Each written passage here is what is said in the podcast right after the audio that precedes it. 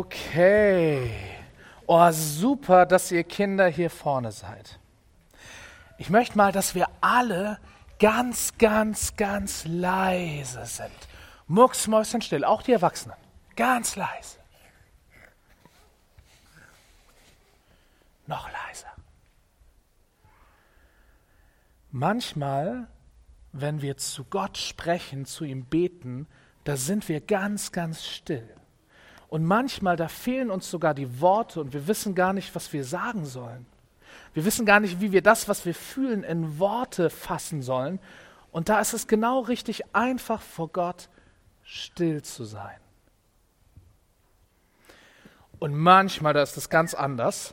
Äh, Achtung für alle mit Ohrenproblemen. Manchmal, da können wir ganz, ganz laut zu Gott kommen. Kinder, könnt ihr einmal alle so laut schreien, wie ihr könnt, auf drei? So laut, wie ihr könnt? Eins, zwei, drei.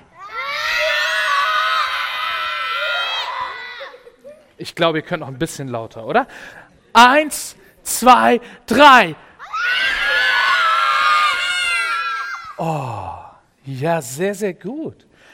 Wir können auch ganz laut zu Gott kommen.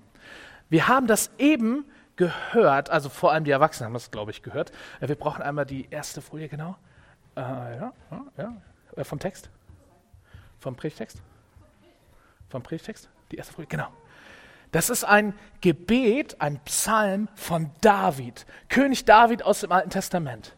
Und das beginnt mit den Worten, aus voller Kehle schreie ich zum Herrn, laut flehe ich zum Herrn um Gnade. David sagt hier, der hat zu Gott geschrien. Und nochmal auf drei, so laut wir können, aus voller Kehle. Eins, zwei, drei. Sehr gut. Wisst ihr was, Kinder? Ich habe überlegt, ob ich die Erwachsenen bitte das auch zu machen, aber ich glaube, die hätten sich nicht getraut. Einige sind jetzt schon unangenehm berührt, wenn ich in die reingucke. Aber das ist ein ganz, ganz wichtiger Punkt für euch Kinder, aber auch für uns Erwachsene. Wir dürfen auch vor Gott laut sein. Und David, der kommt hier mit seiner Klage, mit dem, was ihn belastet, was ihn traurig macht, was ihm vielleicht Angst macht, die, all seine Nöte und Sorgen, mit denen kommt er vor Gott so laut er kann. Denn Gott hat keine Angst vor Lautstärke. Ich mein, ihr müsst euch mal kurz melden, wenn es bei euch so ist, liebe Kinder. Wer von euch hat schon mal erlebt, dass Mama oder Papa oder irgendein Erwachsener gesagt hat, nicht so laut, nicht so laut? Wer von euch hat das schon mal erlebt? Ich sag mal, das ist die Mehrheit. Und vielleicht wegen den Nachbarn, oder? Nicht so laut. Was sollen denn die Nachbarn von uns denken? Und wisst ihr was? Das ist ein Satz, den sagt Gott niemals. Wenn ihr zu Gott betet, ob ganz leise oder auch ganz laut, Gott sagt niemals, was sollen denn die anderen darüber denken. Wenn wir zu Gott kommen, dann dürfen Tränen fließen und es muss uns nicht unangenehm sein. Wir dürfen mit allem zu Gott kommen, auch mit unserer Traurigkeit. Und das interessiert mich jetzt mal. Ähm, wer von euch war schon mal traurig? Auch jeder, oder? Ja. Und fallen euch Dinge ein, die euch traurig machen? Wer kann mal, wer möchte was sagen? Hier ins Mikrofon rein. Was macht dich traurig? Oh, okay, vielleicht doch nicht. Jemand anders? Wer möchte, was macht euch traurig? Ah, auch nicht angetäuscht, angetäuscht. Lasst mich nicht hängen. Was macht euch traurig? Oh, sag nochmal ins Mikrofon. Streiten. Streiten, genau. Wenn man sich mit jemandem streitet, das, das macht einen dann traurig. Was noch? Da wurde schon was vorgesagt. Möchte jemand das sagen? Nee? Ja. Hm. Oh, ja, sag mal. Beißen. Genau, wenn ein anderes Kind mich beißt, das macht mich traurig. Oder wie ist es denn, wenn ich ein Spielzeug habe und jetzt kommt jemand anders, hm, vielleicht meine Schwester oder mein Bruder, und nimmt mir das weg? Macht euch das auch traurig? Ja. Ja, ja, das macht auch traurig, ne? Oder wenn einer dich schubst. Genau, das macht uns auch traurig. Und habt, habt ihr das auch schon mal erlebt, dass euch ein Abschied traurig macht? Vielleicht wart ihr bei Oma und Opa zu Besuch und müsst jetzt wieder fahren und ihr wollt gar nicht fahren, ja? Ja, magst du erzählen, bei wem das war? Nee, nicht so. Also ich kenne das bei uns, bei Oma und Opa zum Beispiel. Und heute, in diesem Gottesdienst feiern wir ja auch einen Abschied. Ne? Ihr wisst, wen wir verabschieden. Wollt ihr mal den Namen auf drei rufen? Eins, zwei, drei. Genau. Heute verabschieden wir Claudi und das ist auch etwas, was, was traurig sein kann. Und für viele hier, für einige von euch Kinder bestimmt und für einige Erwachsene hier bestimmt auch, ganz traurig ist. Und wir können mit all dem, was uns traurig macht, eine Menge machen. Was macht ihr, wenn ihr traurig seid? Was macht ihr dann? Wenn, wenn die Tränen fließen, wenn ihr weint, was, was könnt ihr machen? Einfach spielen, sich ablenken, das kann helfen. Was kann noch helfen? Ablenken. Ablenken kann auch helfen, genau. Was kann man noch machen, wenn man traurig ist? Rausgehen. Rausgehen, das ist, glaube ich, ein Vorschlag, der von Mama kommt. nee, na, okay, sie leugnet. Aber apropos Mama, wer von euch geht manchmal zu Mama oder Papa, wenn er traurig ist? Oh, da gehen wieder ganz viele Hände hoch. So, und jetzt möchte ich mal wissen, wer, wir machen das anonym, Eltern, macht mal die Augen zu, ähm, wer, wer ist besser im Trösten, Mama oder Papa? Papa. Sa sag nochmal ins Mikrofon, das wollen alle Papa. hören. Das ist mein Sohn übrigens. Mama. Oh, okay, jetzt haben wir, haben wir beides gehört. Du wirst auch noch sagen? Mama. Ja. Oh. Okay. 2 zu 1 äh, für die Frauen. Willst du auch noch? Nee, okay. Wenn wir traurig sind, dann können wir zu Mama oder Papa gehen. Und die trösten dann, ne? Und wisst ihr was? Gott ist ja sowas wie unser Papa im Himmel.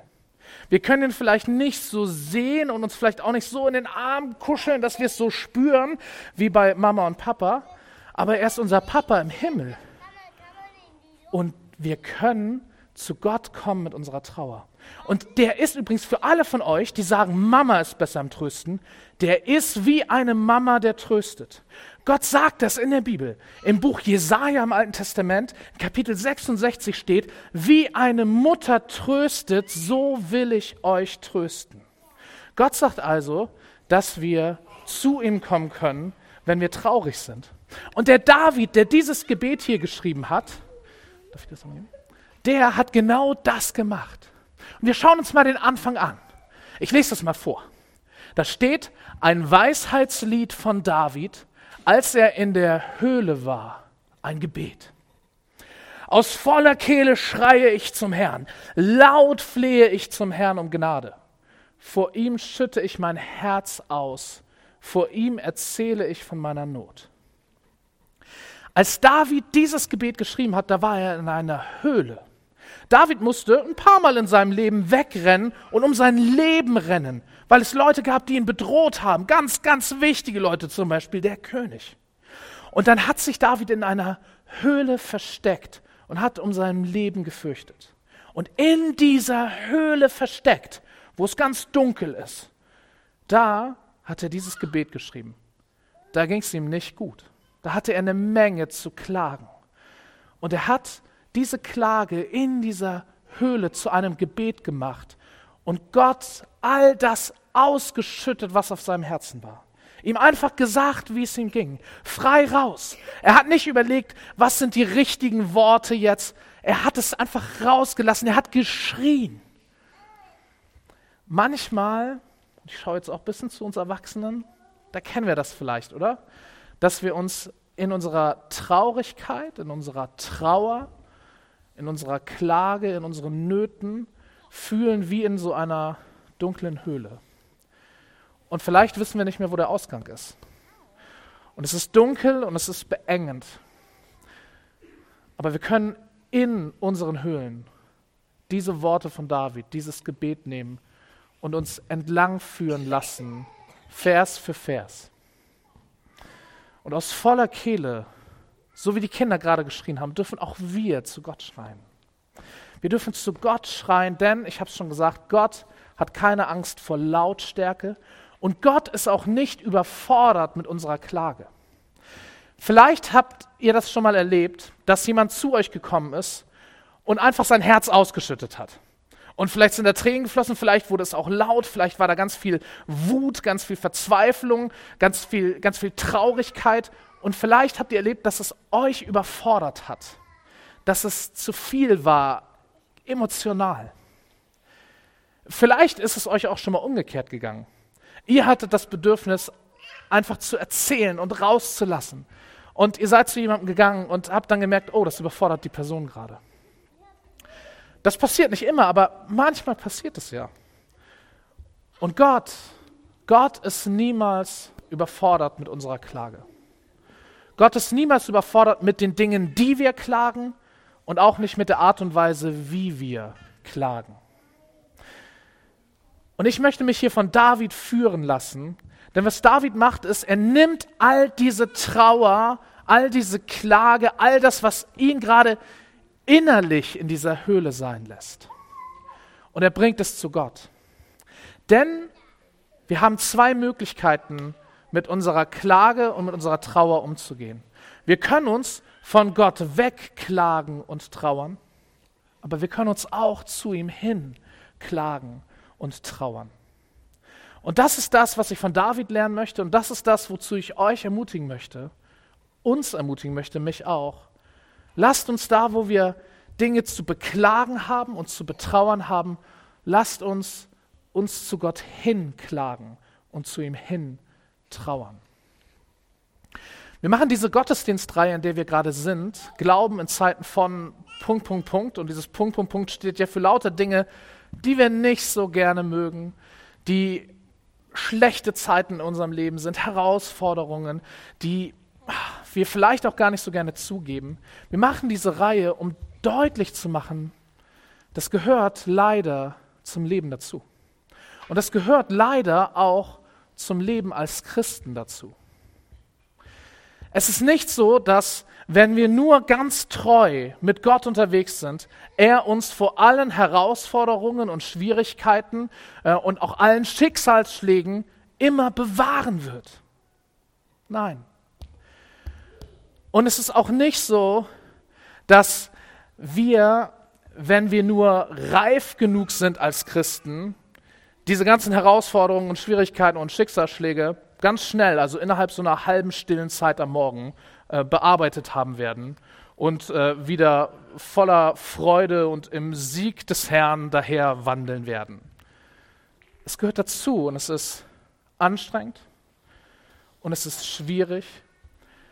Aber ich möchte von David lernen, mich zu Gott hin zu klagen und zu trauern. Und das bedeutet, dass ich all das in meinem Leben, in meinen Emotionen, was da ist an Trauer und Klage, dass ich es erstens wahrnehme, zweitens ernst nehme und drittens damit zu Gott gehe. Wahrnehmen, ernst nehmen und damit zu Gott gehen. Dass ich das nicht einfach wegschiebe, dass ich nicht denke, hey, das darf nicht sein. Dass ich es ernst nehme und damit aber dann zu Gott gehe. Und wenn ich nicht weiß, wie es geht, dann sind die Psalmen ein ganz wunderbarer Fundus an Gebeten, die mir dabei helfen können. Zum Beispiel Psalm 142. Wir schauen uns die nächsten drei Verse von diesem Psalm an.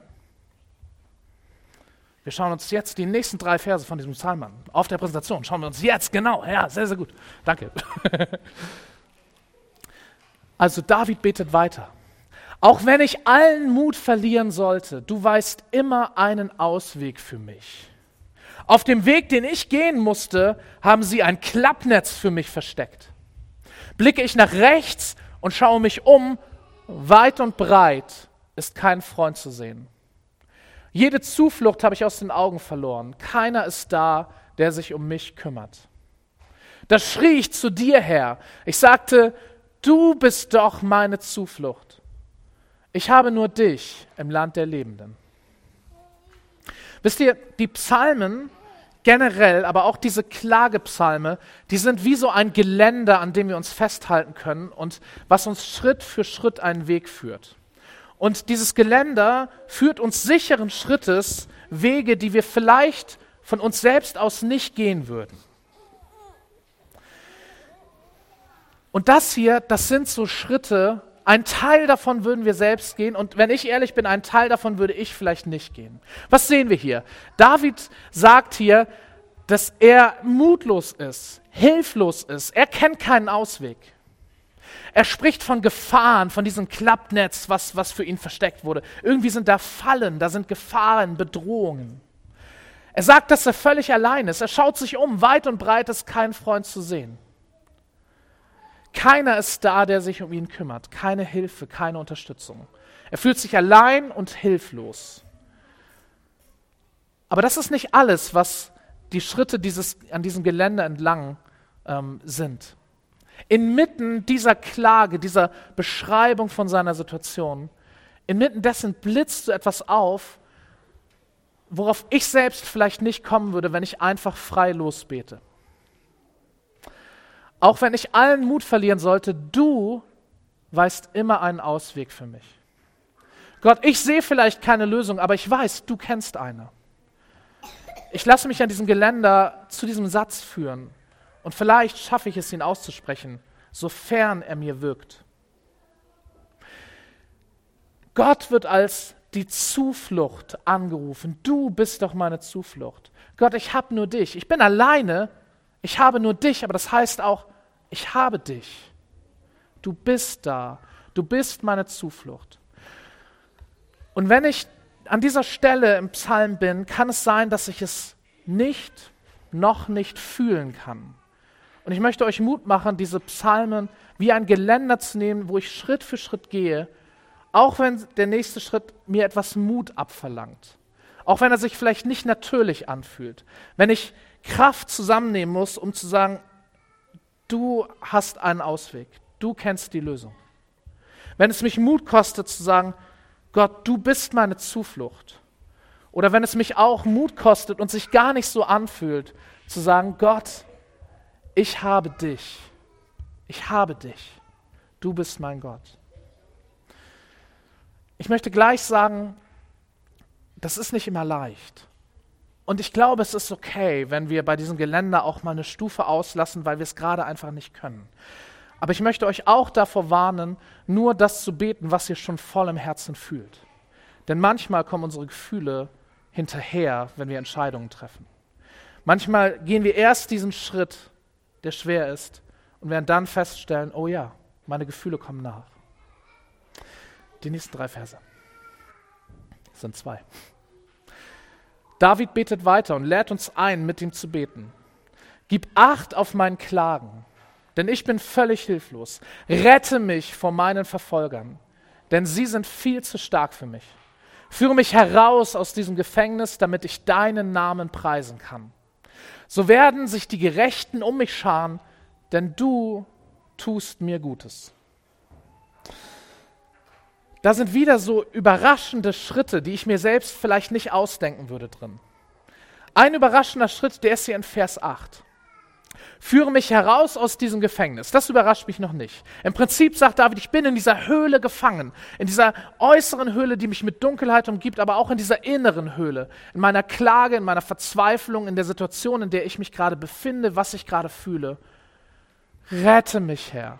Rette mich aus dieser Höhle aus diesem Gefängnis, aus dem Äußeren, aber auch aus dem Inneren. Aber wozu? Das ist für mich das Überraschende. David sagt hier nicht, führe mich heraus aus diesem Gefängnis, damit ich frei bin, damit ich wieder atmen kann, damit ich gerettet bin, damit es mir wieder gut geht. All das wäre übrigens ein völlig okayes, tolles Gebet. Aber David sagt was anderes. David sagt, führe mich heraus aus diesem Gefängnis, damit ich deinen Namen preisen kann. Gott, zu deinem Lob. Ich will dich, ich will dich dafür anbeten. Ich will dich dafür loben und preisen. Ich will deinen Namen groß machen. Ich bleibe nicht dabei stehen, dass es mir wieder gut geht. Ich möchte es wenden in Lob und Anbetung. Zum Lob deiner Herrlichkeit ist so eine Formulierung, die wir immer wieder in der Bibel finden und die wir wie so eine Überschrift eigentlich über unser ganzes Leben setzen können.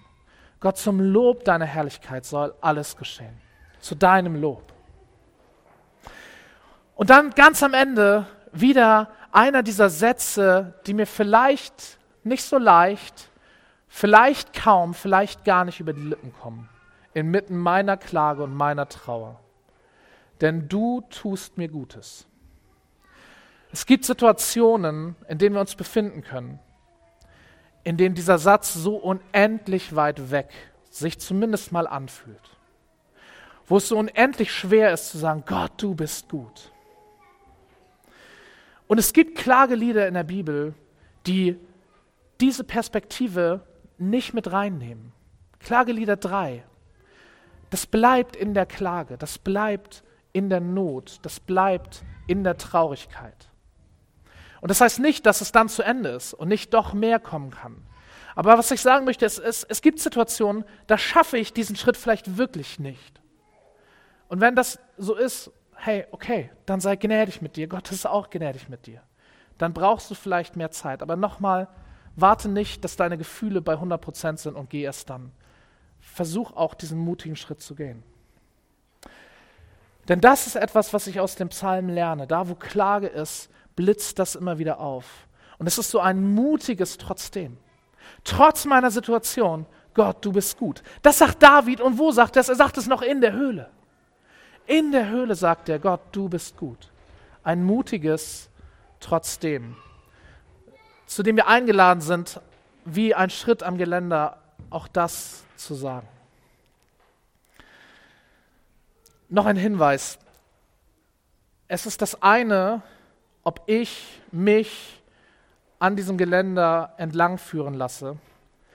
Und es ist etwas ganz anderes, wenn ich einen Freund oder eine Freundin habe, die gerade tief in Trauer und Klage ist und ich ihr jetzt wohlmeinende Ratschläge sage.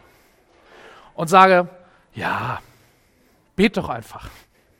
Ich habe da neulich eine tolle Predigt von diesem Andi gehört bei Greifbar. Das wäre auch was für dich. Du, du musst einfach nur beten. Das hilft. Und sag doch auch mal, Gott, du bist gut. Und so. Einige von euch lächelnd wissend, oh, das können ganz, ganz schlimme Sätze sein. Und ich möchte lernen von den Freunden von Hiob. Das ist gefährlich, denn die Freunde von Hiob, wenn ihr das Buch liest, die sagen ganz, ganz, ganz viel. Und am Schluss sagt Gott im Prinzip sinngemäß, hey, hättet mal besser geschwiegen. Nicht, ich möchte nicht von dem, was die Freunde sagen, lernen, sondern von dem, was sie davor tun. Wenn wir das Buch Hiob lesen, Hiob verliert alles. Hiob ist in der schlimmsten Situation, die denkbar ist. Und es kommen seine Freunde aus der Ferne, um ihm beizustehen. Und eine Woche lang schweigen sie. Eine Woche lang machen sie ihren Mund nicht auf, sondern sind einfach bei Hiob. Und das ist häufig, wenn wir Menschen in Trauer und Klage begleiten, viel, viel wertvoller als alle wohlgemeinten Ratschläge und Predigten. Und das schließt meine Predigt mit ein. Aber ich dachte, jetzt 20 Minuten vor euch zu schweigen, wäre vielleicht auch missverständlich. Ich, das, was ich predige, predige ich, um dir Mut zu machen, für dich die Entscheidung zu treffen, ich schlag mal die Bibel auf. Ich nehme mal einen dieser Klagepsalme und ich schaue mal, wie weit ich mich dieses Geländer, an diesem Geländer führen lassen kann.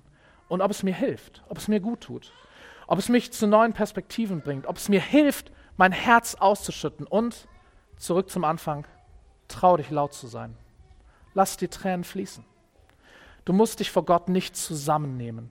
Er ist nicht überfordert mit deiner Klage und er hat keine Angst vor Lautstärke. Vielleicht deine Nachbarn, aber nicht er.